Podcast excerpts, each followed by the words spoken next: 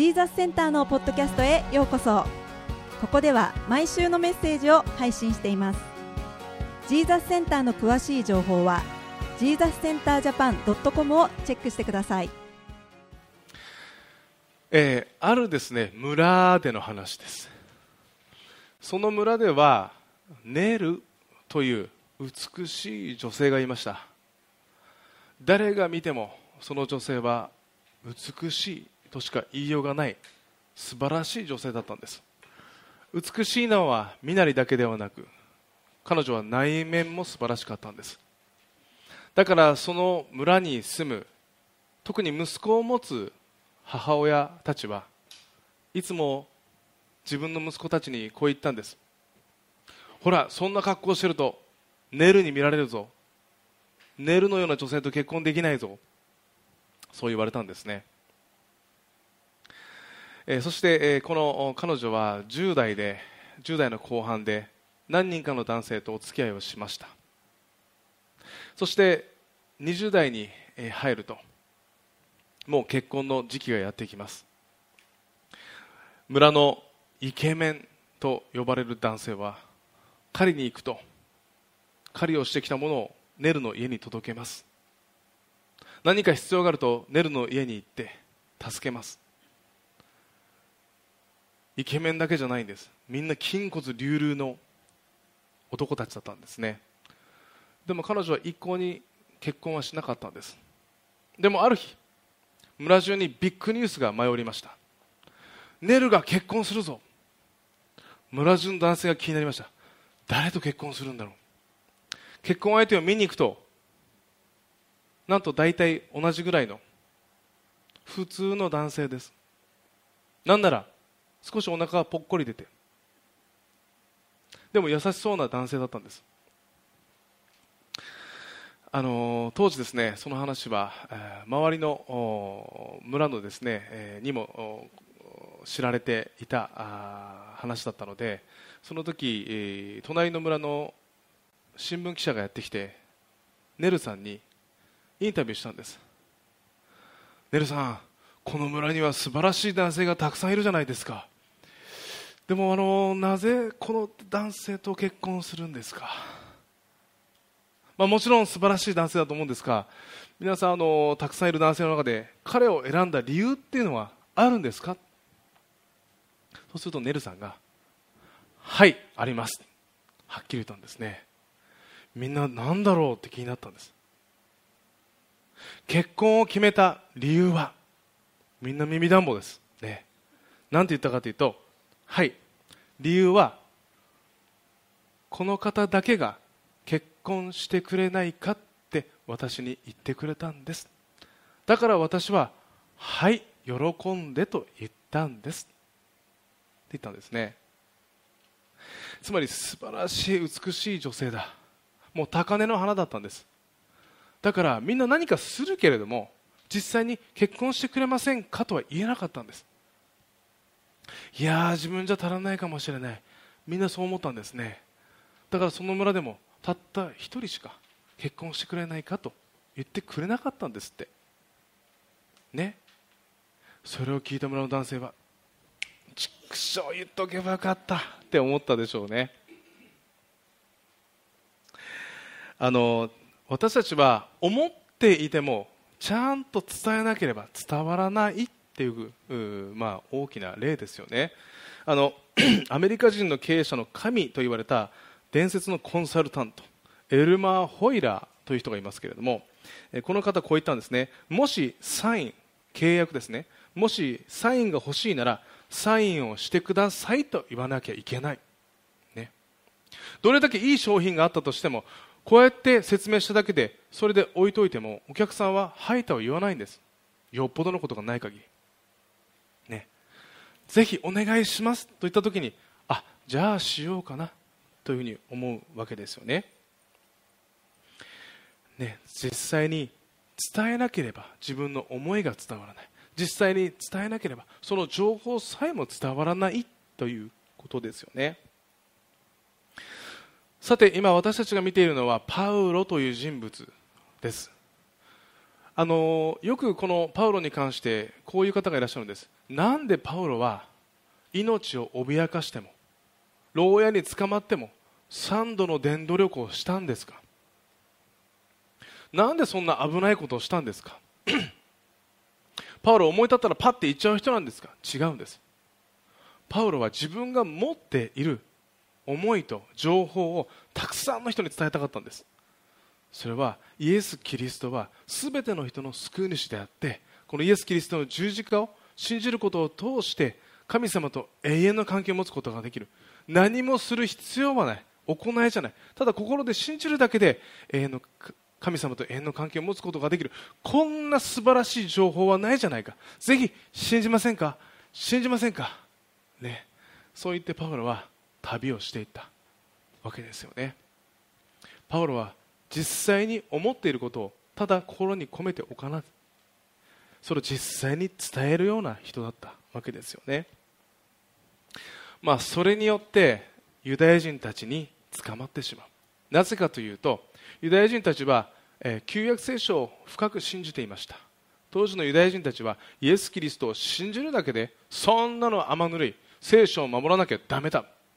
パウロという人物は異端だ。間違ったことを伝えている。さあ捕まえろ。殺せって言ったわけですよね。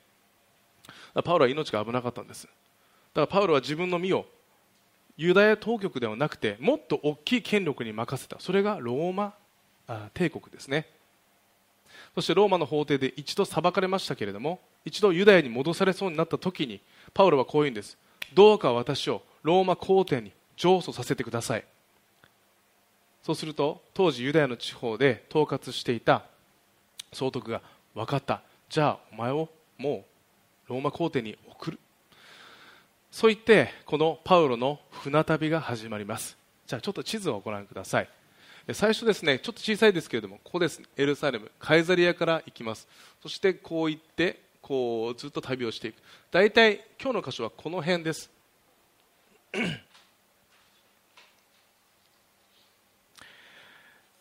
えー、今日のですね、えー、箇所を見ていくとこのパウロの船旅が容易じゃなかったということが分かります。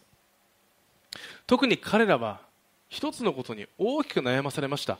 それは風です、ね、だから先週のメッセージでは私たちの人生にもたくさんの風が吹く。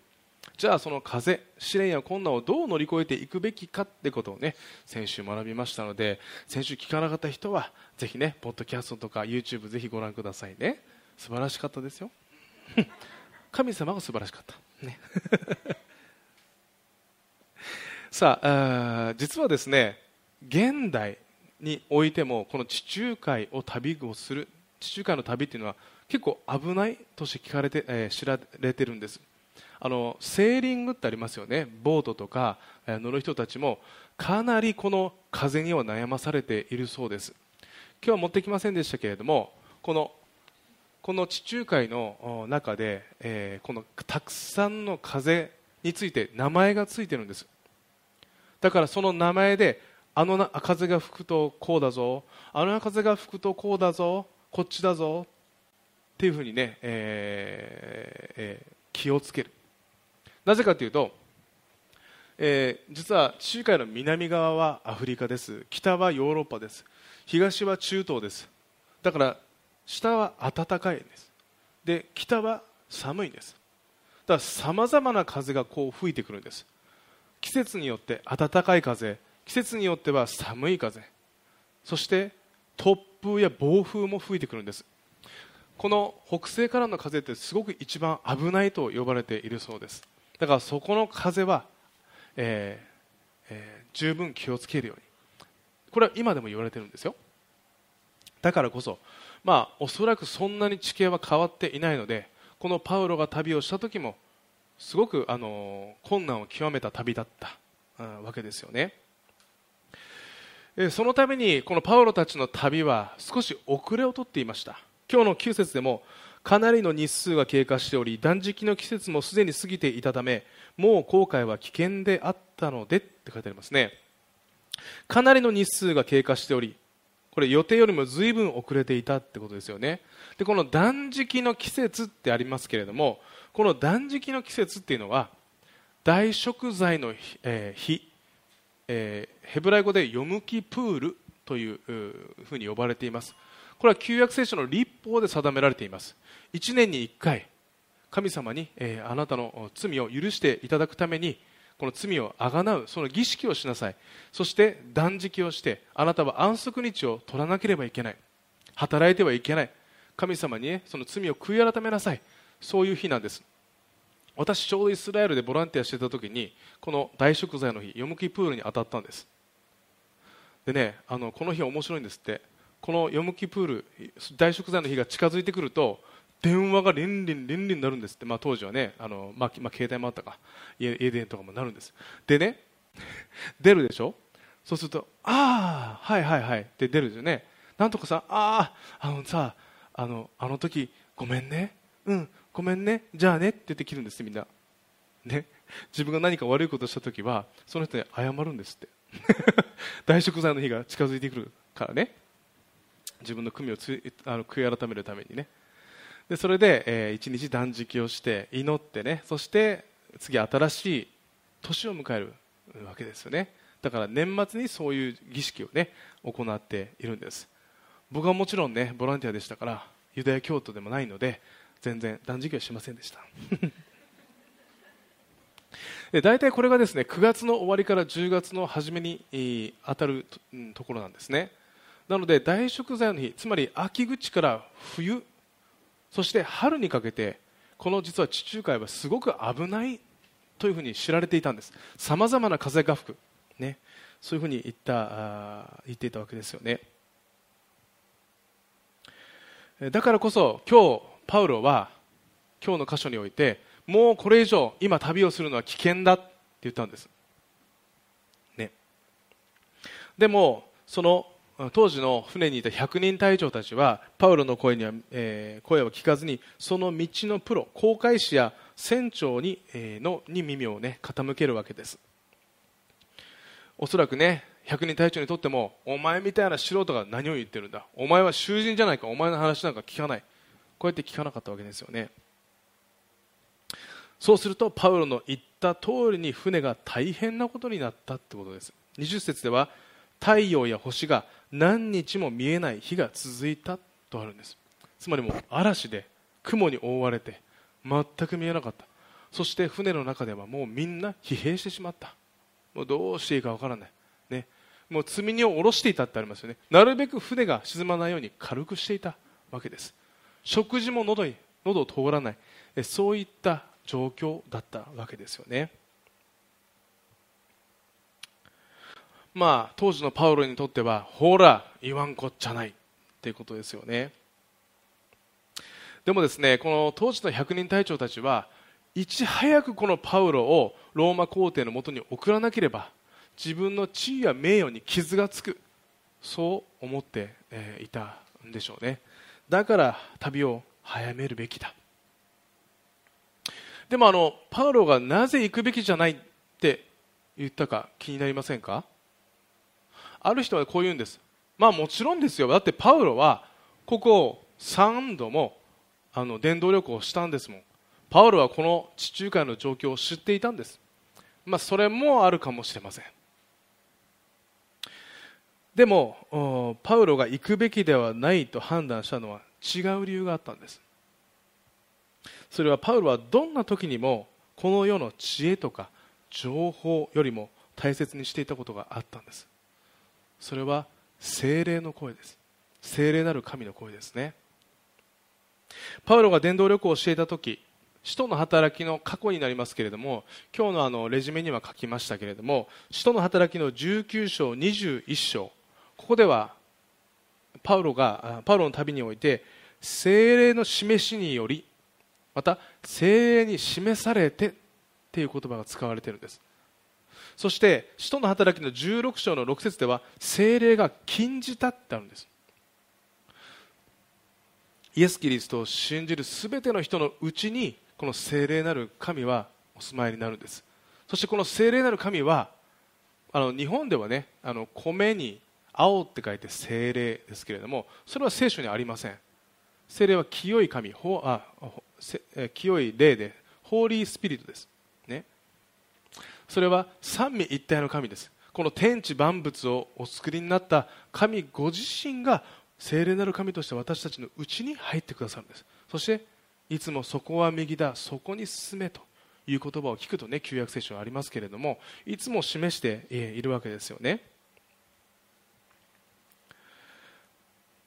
パウロはいつもその自分の作者である。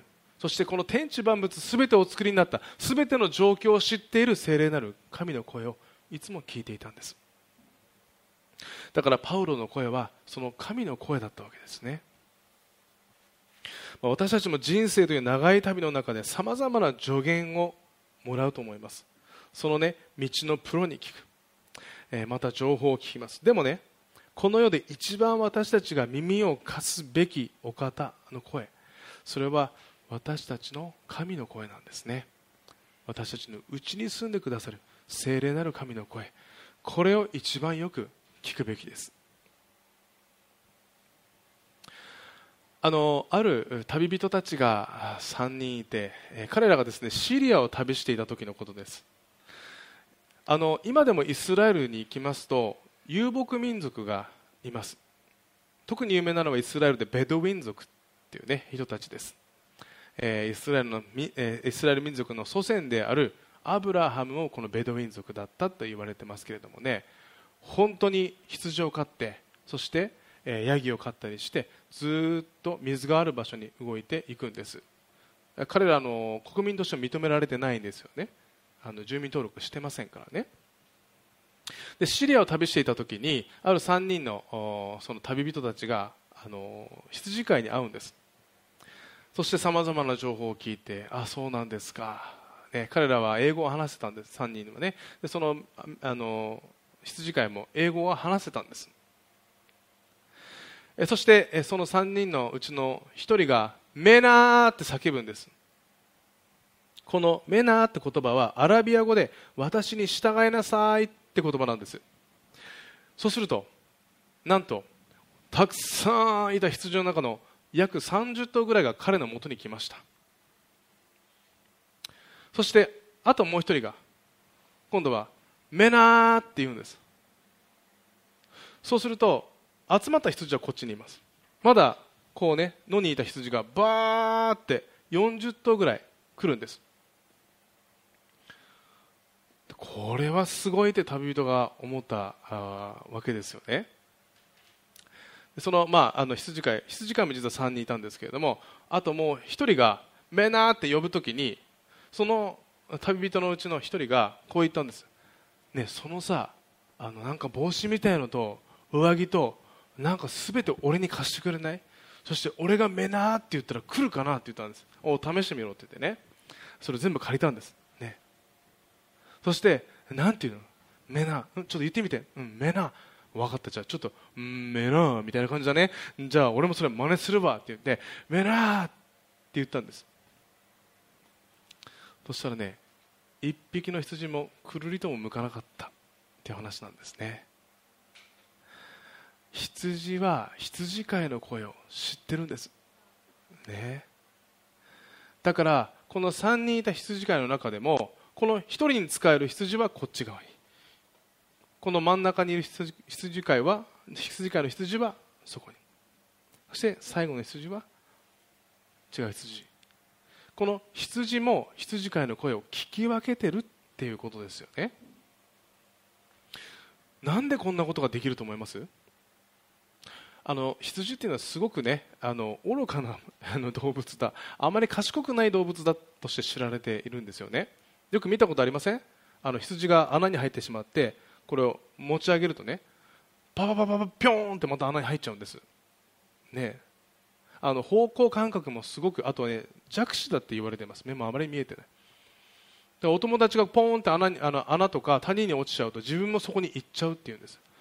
羊は必ず羊飼いがいないと生きていけない動物なんです。これは聖書の初めからそうです。ね。あの羊にとって羊飼いの声は生死を分けるんです。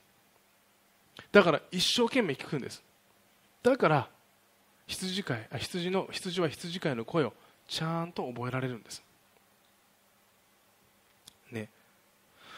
私たちも日々たくさんの声を聞きませんか？自分の声友達の声上司の声さまざまな声を聞きます。確かに知恵の言葉もあります。いい言葉もあるでしょう。でも私たちが一番ボリュームを大にして聞かなければいけない声は私たちの神様の声なんです。どうやって聞くんですか？祈りの中で。または聖書の言葉を通して神様は私たちに生きた言葉を語りかけてくれるんです。だから私たちはその声をよく聞く必要があります。だから時々私たちが変な方向に行ってると言ってるかもしれませんよ。めなーって。私に従いなさいってね。ヨハネの福音書の10章の27節でこういう言葉がありますね、えー、はい。私はあ私の羊は私の声を聞き分けます。また私は彼らを知っています。そして彼らは私についてきます。これイエス・キリストの言葉です。ね。私の羊は私の声を聞き分けます。そしてイエス様ご自身も私たちの声を知っている。私たちが何かあった時に叫ぶんです。神様って。それを、ま、すごい遠くで聞いてるわけじゃないんです。いつも近くで神様何？どうしたの？私が最善をあげよう。私があなたの祈りを聞こう、ね、どうしたの？私のもとにおいで。これが神様なんです、ね、だから私たちもいつも神様がもし何か語られる時はその声に耳を傾けるべきですね。私たちの人生の中で誰の声を聞くかそれが重要だということがまず1つ目のポイントです。そして今日のポイントの2つ目。それはですね神の声に聞き従う時に祝福が私たちの人生にあるということですね。あの今日の箇所でパウロの声に聞き従わなかったこの船は大変なことが起きました。危うく沈没するかもしれない。ですよね。でもそこでこの時囚人であったパウロが叫びました。22節で元気を出しなさい。命を失う失う者は一人もありません。ってこう言ったんです。そしてこう言ったんです。23節から25節で昨夜私の主で私に仕えている神の御使いが私の前に立ってこう言いました。恐れてはいけませんパウロ。あなたは必ずカイザルの前に立ちます。そして神はあなたと同伴している。人々を皆あなたにお与えになったのです。ですから皆さん元気を出しなさい。すべて私に告げられた通りになると私の神によって信じています。ね。この船は神の忠告を聞かずにこうなってしまった。でもいつも神に従っている私に神は必ずカイザルの前に立つと約束された。神は私にそう言ったら必ずそうなるから安心しなさい。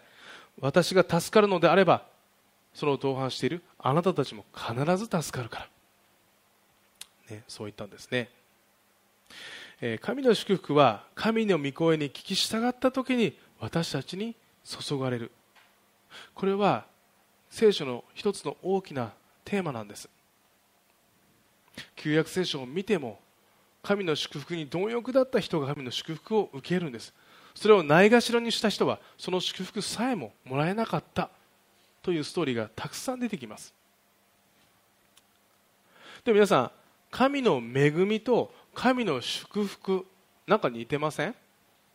よくこれ一緒だっていう人がいるんです。どうでしょう？これは違います。神の恵みと神の祝福は違うんです。じゃあ神の恵みって何かっていうと神様が一方的に与えているものです。あなたがいらないって言っても神様が一方的に皆さんに与えているものです。取るに足らないものだとしてもあなたに一方的に与えられているものがこれが恵みなんです。じゃあ具体的に何かというとイエス・キリストの十字架と復活です。それを信じる全ての人が神に受け入れられる。この天国への切符です。これは全ての人に与えられてるんです。そしてそれを受けた人はそれをもらうことができるんです。じゃあ祝福っていうのは何なのか。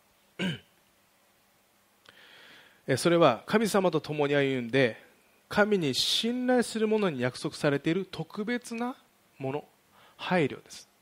つまりプレゼントです。だから神様はこういった時に自分が共に行く時にそこに注がれるんです。これが祝福なんです。だから祝福は拒否することもできるんです。でも祝福をくださいって人には祝福が与えられるんです。さあどうですか皆さん。どっちになります？皆さんはね。神様の祝福ってこの世で一番素晴らしいものなんです。だったら神様どうか私を祝福してください。そう心で祈りたいですよね、えー、私たちの人生の船も誰の声を聞いて旅をするかで重要だ。ということが分かりますよね。えもしね私たちが神様の声を聞いてそこに従う時にいつも私たちの人生には祝福と解決と最善と希望が約束されてるんです。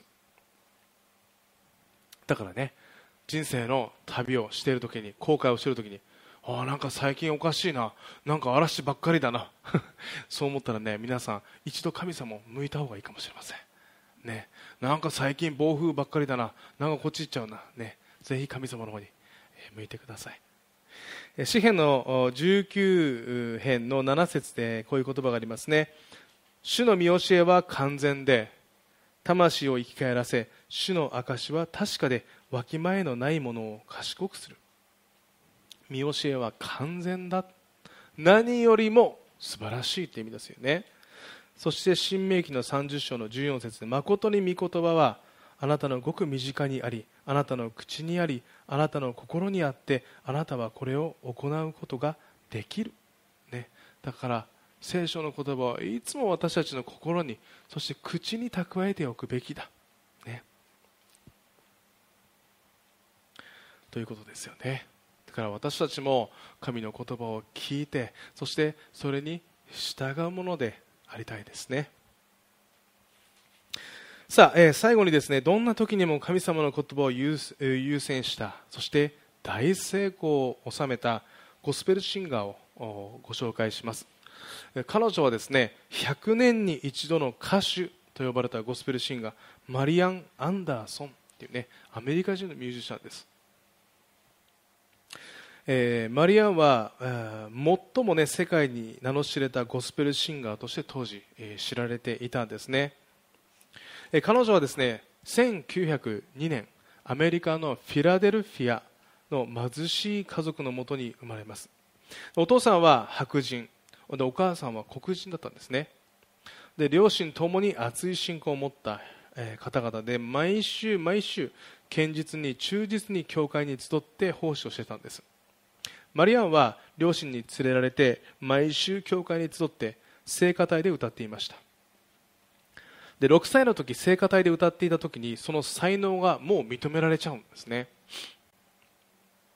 そしてその後歌を本格的に学びたいと思って志そうと思いましたが当時、まあ、あの人種差別が濃かったこのアメリカにではですね、えー、ちょっとそれもかなわなかった。また経済的にも高額だったために学校は諦めざるを得ませんでした。神あ彼女は神様にその時こう祈ったんですって。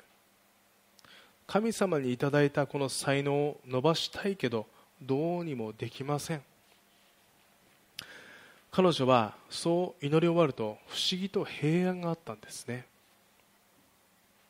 で彼女が祈り終わるとね神様がその祈りを聞いてくれた気がした。と言ってるんですね。である日彼女が教会に行くと彼女のためにみんながお金を寄付してくれる。そんなことがあったんですって。もちろんそれは音楽を勉強するためです。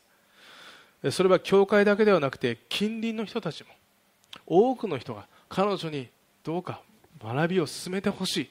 彼女には素晴らしい存在がある。神様からの素晴らしいプレゼントがあるからさあ学んできなさい。こういって励まされたんですね。でマリアはすごくそのことをね神様からのプレゼントだったとしてね受け取ってます。そしてマリアはイタリア人の先生ポゲッティという方のもとで個人的に歌を学びます。そして1925年ニューヨークフィルハーモニー主催の新人コンクールの話があります。で彼女はいつも通り祈ってえー、見ると今度はまた、ね、同じように平安をもらうんですね。そしてこれは神様からの号だそう確信して、えー、そこに挑んでみます。するとなんと300人中全米から集められたトップのシンガーたちですよ。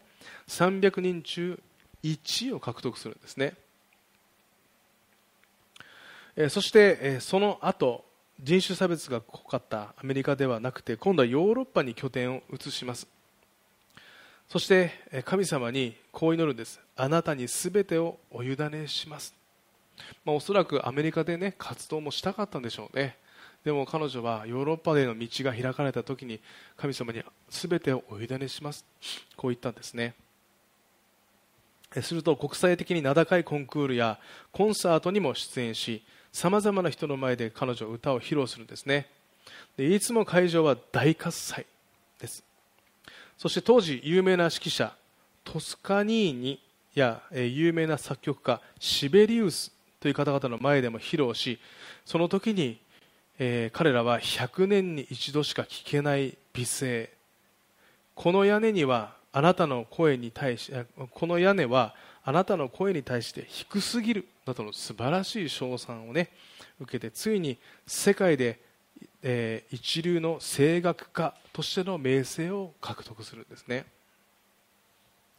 えー、その後彼女はアメリカに帰国してそして活動を広げていきます、えー、1957年アイゼンハウアー大統領1961年ケネディ大統領の就任式でも彼女は歌を披露したんです。えー、彼女は国民的な大スターになったんですね。そして彼女はさまざまな賞を受賞した時に賞金をいただきます。でもそれをさまざまな社会貢献事業に使っていったということなんですね。このマリアンはどんなに立場が変わろうとどこにいようと自分は神に作られた器に過ぎないとおっしゃってたんですって。全ては祈りの答えです。と謙遜に答えていたそうなんですね。そして彼女は称賛を受けた時にもいつも All the glory to God、ね、神様に全ての栄光をお捧げします、ね。えー、全ての称賛は私のこの声を与えてくれた神にあるようにと言っていたんです、彼女は声だけではなく歌い方にも多くの変化と色合いがあったと言われています。でなぜなら彼女にとって歌は自分の人生を表現する。そして信仰を表す表現するものだったからですね。でアメリカの有名音楽評論家のカール・ペクテンという人は、えー、彼女が歌う時はその持っている全てを神に捧げている。すると神はそれを聞いている全ての人の聴衆に与えるって言ったんですって。つまり彼女はどこで歌っていても何を歌っていても彼女はゴスペルだけじゃないんです。普通のポップスとかクラシックも当時歌ったんです。でも何を歌っている時も彼女はその聴衆ではなくて彼女の聴衆は1人だったんです。1000人いても10人いても1万人いても彼女の聴衆はお一人なんです。神様ご自身だけだったんですね。すると神様が今度はその聞いてる人たちの心に触れてくださる、まあ、素晴らしいことですよね。えー、そんなね、えー、彼女はね神様に大きく用いられたわけですね、えー、ちょっと彼女の歌声聞いてみたくないですか？今日ちょっと準備した。次のスライドにあこれで聞きますね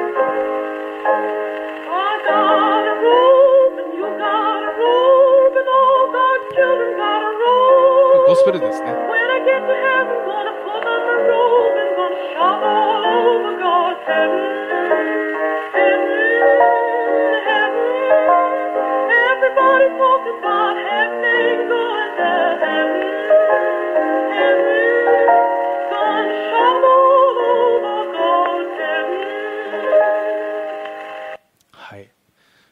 あの本当にねあの美しい歌声ですよね。その歌声をいつもね、えー、そこのもちろん来ている方々にですけれどもでもまず初めに神様に捧げていた。いつも神様の御声をね聞いていた。どんなに反対派があったとしても自分はただ神様の声を聞きそれに委ねていた。それをね神様は大いに祝福してくれた。ということですよね。さて、えー今週も神様の声が私たちの心に響き渡ってますよ。どうですか、ね、ぜひそれに耳を、ね、傾けて今週も歩んでいきましょう。では一言お祈りいたします。愛する天のお父様あなたご自身が私たち一人一人にいつも語りかけてくださっていることを感謝します。そしてあなたは聞くその御声を聞く一人一人を祝福してくださいます。えどうか今週も私たち一人一人があなたの声に耳を傾けそして歩んでいくことができますように。イエス・キリストの皆を通して期待して祈ります。アーメン。しばらくの間それぞれで祈る時間を持ちましょう。